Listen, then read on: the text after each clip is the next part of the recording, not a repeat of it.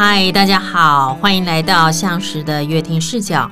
今天要来跟大家分享的一本向实的书，叫做《控制型伴侣：干涉、限制、贬低你值得更健康的关系》。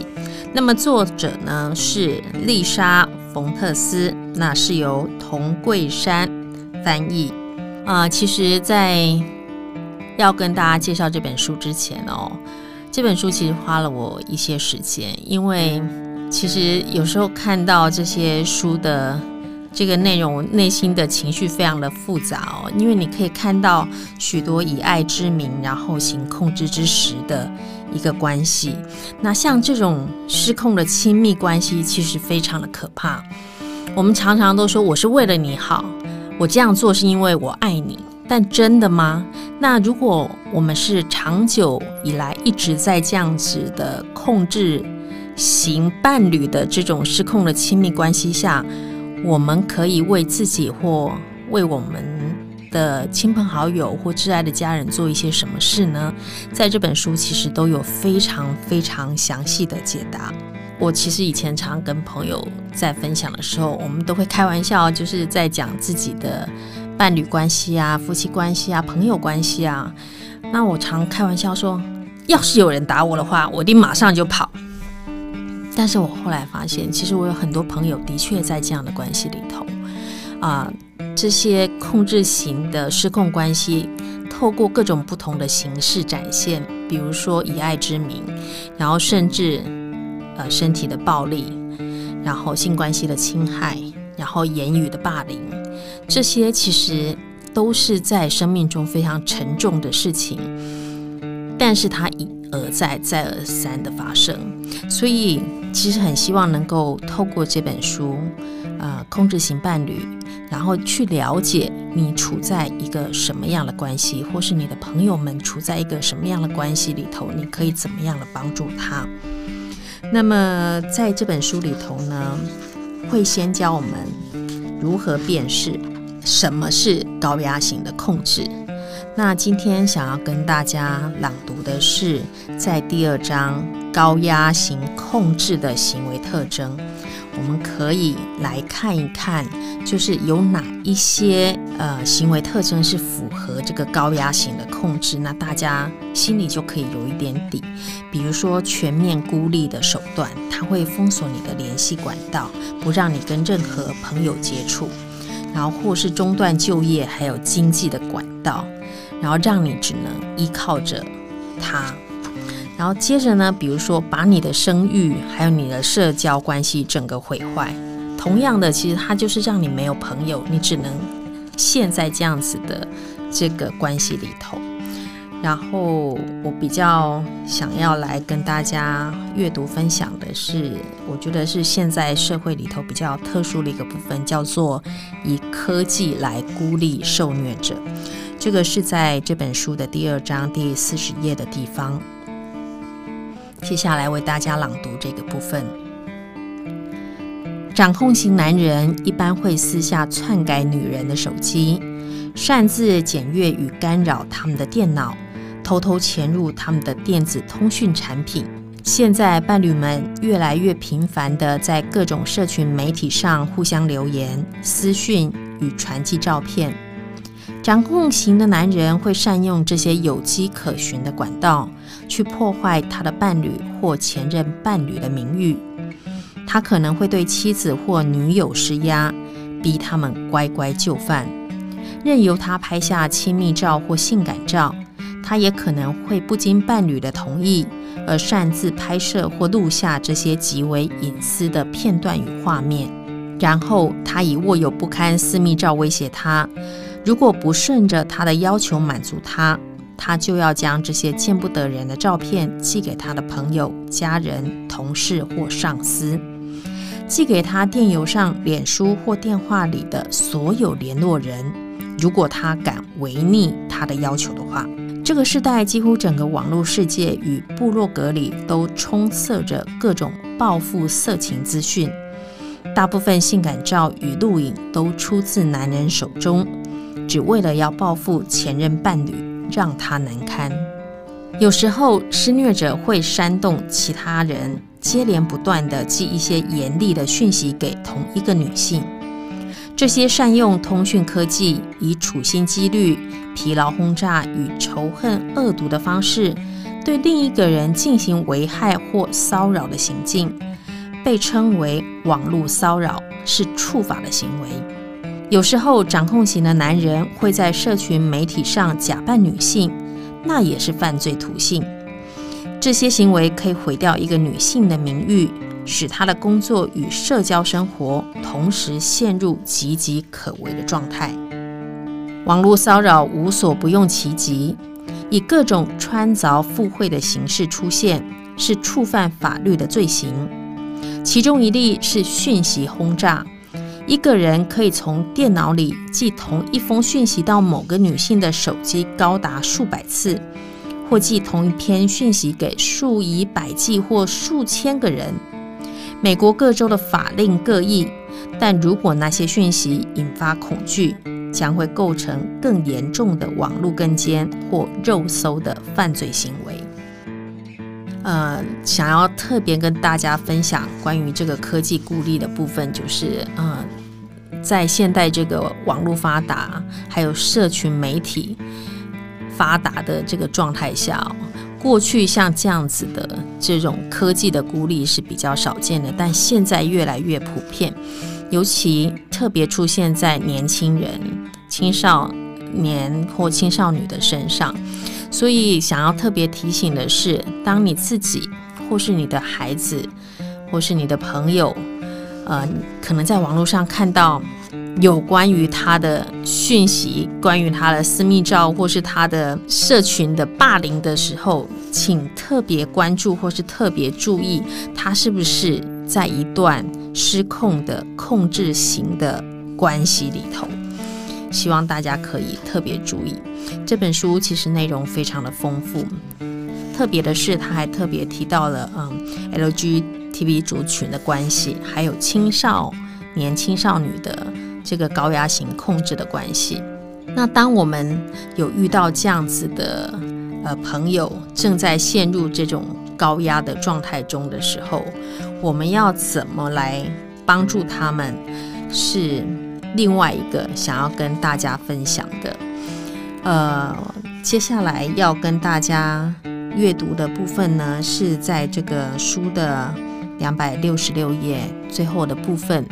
呃，想要提供协助的几个有效重点，我觉得这个不论你对自己，或是当你发现，呃，有朋友需要协助的时候，都可以提醒自己，同时谨记在心。好，以下为大家来阅读一下提供协助的有效重点。记住，长期以来。受害者的自尊早已被各种凌虐与孤立践踏得支离破碎，他所置身的风险恐怕比你所能想象的还要危机四伏。他的对话、行动与电子传输的对外沟通，可能都被施虐者监控、一手掌握，所以你不能随意使他脱离关系，享有自由，除非他已经预备好。你的好意援助，如果欠缺严密与周全的考量，恐怕将置他于更险峻的危机中。不过，以下的重点或许可以提供有用的建议：第一个，让他知道你对他的关怀不带任何批判与责难。等过了一段时日，你和他建立了更亲近的关系之后。而你也确认了你们之间的对话没有被监控，然后再如实告知对方你真正的关切。接着询问对方，你可以为他做什么？你可以提供援助，而非完全承担或接管过来。问他，你可以如何帮助他，使他的生活更轻松自在，扶持他，给他力量走下去。不要许下一些超乎你能力范围之外的承诺。还有，避免告诉或指点他如何做。别忘了，他比任何人都还要了解自己的处境，也比任何人都还要晓得如何确保自己的安危。专心聆听他想告诉你的内容，克制自己，不要对他抛出太多问题。毕竟他所经历的某些过程，可能令他羞于启齿。他可能需要在好多年以后，才能预备好与别人谈论这段关系中最令他痛心疾首的部分。接着送他这本书，但要先确保他有个安全的地方可以藏好，免得被发现而惹祸上身。在适得其所的状况下，只要他同意，你可以问他本书内容可以如何落实在他的生活中。温柔地分享你的印象与观感，还有让他在不被批判的前提下，毫不设防地自由表达自己的感受。他可能还深爱他的伴侣或前任伴侣，也相信对方还爱自己。他可能对他恋恋不舍，他也可能对他百依百般依赖，甚至开始怀疑自己若离开他，恐怕活不下去。他担心他一个人的日子过得如何，是否无恙？请你向他确保这些感受再正常不过。别急，在一些时日，这些问题都会找到出路，迎刃而解。即使你心里认定那个男人是个一无是处的大混账，你仍要克制自己，不可在他面前严厉批评他的男人，免得他之后。再也不敢让你知道，他心中其实还对那男人念念不忘，他甚至会对你怀恨在心，气你怎么可以将他深爱的男人批评得体无完肤？别忘了，他可能终究会回到那男人身边。若然你一定想确保他以后仍能够毫无芥蒂地与你保持联系。如果他完全在伴侣的掌控之下动弹不得，那么现阶段你能做的恐怕也有限，而你唯一能做的便是与他保持联络，温柔地引导他去检视与评估施虐者的言行不一。不过坦白说，他真枪实弹的经历要比他告诉你的还要多，还要艰辛。啊，这是今天为大家分享的两段，我觉得比较特别或是可以理解的部分。一个是科技的高压控制，另外一个，如果当你发现周遭的朋友有这样子的情况的时候，你可以怎么协助他？其实亲密关系是一个非常复杂的事情，只有在其中的人可以。理解其中的复杂和酸甜苦辣，因此，如果是旁人在介入的时候，其实非常需要技巧与尊重。那这本书其实我觉得每一个人都要看，然后特别是如果你觉得自己好像也有一些迹象是处在一个这样失控的关系之中的话，这本书也提供一个。非常重要的协助，比如说你要怎么离开控制型伴侣的准备计划，也跟大家分享一下。第一个，你可能就要寻求专业的支援，比如说家暴防治中心啊，治疗或咨商的辅导，还有警方和律师的介入。第二个，可以想一想。我们做事情总是想最好跟最坏的打算。你如果终结了这一段失控型的高压关系，对方会怎么反应？因为毕竟在这段关系里头，你就是最了解对方的人。所以你可以试想，你如果终结这段关系的时候，这个高压型控制的伴侣他会做出什么事情？那你应该要做哪一些打算？还有。第三个，你如果终结关系的话，其他人会如何反应？其实，在亲密关系里头，牵涉的不只是两个人，有时候甚至两个家庭、两个公司、两个社会组织都说不定。所以，有时候在一个段关系里头，可能会受限于其他人的想法或是关注，你无法好好的准备离开这段关系。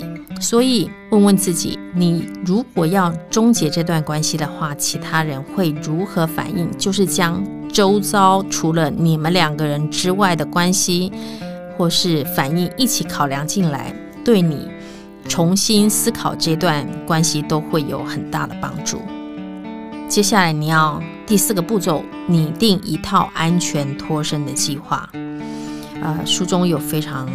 明确的告诉你按部就班，然后怎么样可以安全脱身？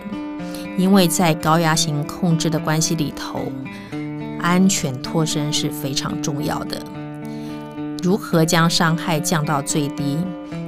如何避免对自己还有对你旁边爱你的人的伤害减到最低？是我们希望和大家分享的。接下来，保护好你的财产，保护好你的孩子。你的财产跟你的孩子都是高压型控制伴侣会控制你的方式之一。有非常多的女性身为母亲，她们持续的待在一段高压型控制的关系里头，就是为了孩子。孩子是就是母亲或者父亲心头上的肉，所以。对有高压型控制的伴侣来说，控制你最爱的孩子，就是一个对他来讲最好的方式。因此，保护好你的财产跟保护你的孩子非常重要。接着，你还要想第七个步骤：如果他跟踪你，该怎么办？好，这一点也是非常重要的。很多。新闻事件或是社会事件里头，你都可以看到像这样子的恐怖伴侣，他可能除了各种呃控制你或是让你孤立的方式以外，他还会以跟踪你的方式，跟踪你到你的公司或是你你的朋友、你的家人的住处。然后以这样子的方式对你产生压力，让你心里的负担非常大。所以思考一下，如果他跟踪你该怎么办？手上是不是应该要有我们前面所说的专业的资源，比如说家暴的防治中心、警方，还有律师如何介入，来适当的节制他所谓的恐怖的跟踪行为。好，最后一个呢，是一定。要准备也非常重要的，分手后的身心复原，还有生活重建。我认为要重新呃开始一段新的生活是非常重要的一块，因为如果长期在一个高压型控制的关系下头的时候，其实光是要呃认清自己在这样的关系，思考如何安全脱身，到真的。安全脱身，其实我相信已经是一个非常不容易的过程。但是在经历这些很像死了一遍，然后的过艰辛过程之后呢，重生我认为是很重要的。所以分手后的身心复原，还有生活重建，其实真的不要吝惜去寻找专业的协助，也不要吝惜像你。的朋友、家人，甚至同事们，呃，请他们伸出援手，一起帮助你度过难关。有时候，很多的创伤往往在事件结束后才开始，因此多花一些时间，将分手后的身心复原，还有生活重建的方式准备好，也是非常重要的。因此，这本书其实是一本有些沉重，但却非常必要的书，每一个人应该都要理解自己身处在一个什么样的关系。同时，当你挚爱的家人、朋友、同事、伙伴，啊、呃，他在生活上有一些出现这样的症状的时候，甚至你的孩子，其实我们都可以有一个正确的态度或是心态，寻找正确的资源来协助自己。或是帮助他们，非常谢谢大家今天在相识的乐听视角和我共享的时光。今天分享的是控制型伴侣干涉、限制、贬低，你值得更健康的关系。我觉得这是非常重要的。我们每一个人其实都值得更健康的关系。希望这本书能够为每一个人带来启发，也让每一个需要协助的人都能够在这本书里头找到重建一段健康关系的智慧与技巧。谢谢大家，我是陈听雨，我们下期再会。